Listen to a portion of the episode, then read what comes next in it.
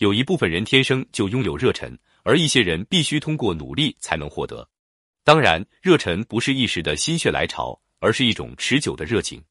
产生持久热情的方法之一是定出目标，并通过努力工作去达到这个目标，然后再定出另一个目标，再努力去实现它。这样做可以提供挑战，产生兴奋，增强信心，磨练意志。如此持续下去，就可以帮助一个人维持热忱而不衰减。一个具有热忱的人会更加热爱生活，喜爱人生，创造未来，从而慢慢走向成功。在一家大公司里，有一部分吊儿郎当的老职员们嘲笑一位年轻的同事的工作热情，因为这个职位低下的年轻人做了许多自己职责范围以外的工作。然而不久，他就被从所有的雇员中挑选出来，当上了部门经理，进入公司的管理层，令那些嘲笑他的人瞠目结舌。热忱使我们的决心更坚定，热忱使我们的意志更坚强，它给思想以力量，促使我们立刻行动。直到把可能变成现实，不要畏惧热忱。如果有人愿意以半怜悯半轻视的语调把你称为狂热分子，那么就让他这么说吧。一件事情如果在你看来值得为他付出，那是对你的努力的一种挑战，那么就把你能够发挥的全部热忱都投入到其中去吧。至于那些指手画脚的议论，则大可不必理会。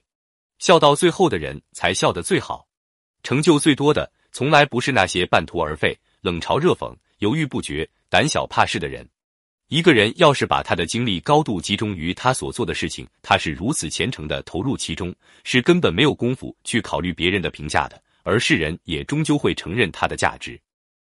对你所做的工作，要充分认识到它的价值和重要性，它对这个世界来说是不可或缺的。全身心的投入到你的工作中去，把它当做你特殊的使命，把这种信念深深植根于你的头脑之中。一个人有了信仰就年轻，有了疑惑就年老；有希望就年轻，有了绝望就年老；有自信就年轻，有了畏惧就年老。岁月使你皮肤起皱，但是如果失去了热忱，你的灵魂就会损伤。这是对热忱最好的赞同。发挥热忱的特性，我们就可以对所做的每件事情加上火花和趣味。一个热忱的人，在进行着自己的特定的工作上，会认为自己的工作是一项神圣的天职，而怀着强烈的志趣。对工作热忱的人，不论工作中有多少困难或需要多少的努力，他始终都会用不急不躁的态度去进行。任何一件伟大的事业都是因为热忱而成功的，热忱是任何一件伟大的事业获得成功的必要因素。人生的成功也是这样的。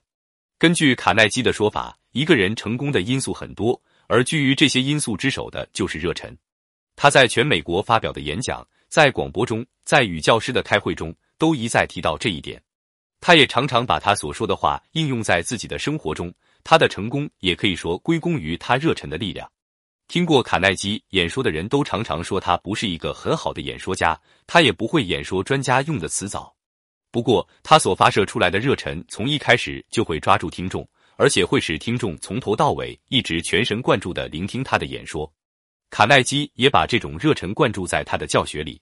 他看到听课的人有了进步。就非常兴奋，以致常常在下课之后还不想回家，而和他的同事根据当地的标准来检讨学员的进步情形，直到深夜。热忱是出自内心的兴奋，散布充满到整个的为人。英文中的“热忱”这个字是由两个希腊字根组成的，一个是内，一个是神。事实上，一个热诚的人等于是有神在他的内心里。热忱也就是内心里的光辉，一种炽热的。精神的特质深存于一个人的内心。个人、团体、体育团队、公司和整个社区能培养出热忱，其报偿必然是积极的行动、成功和快乐幸福。这可以从体育比赛中看出来。卡耐机场引述纽约中央铁路公司前总经理佛瑞德·瑞克·魏连生的话：“我愈老愈相信，热忱是成功的秘诀。”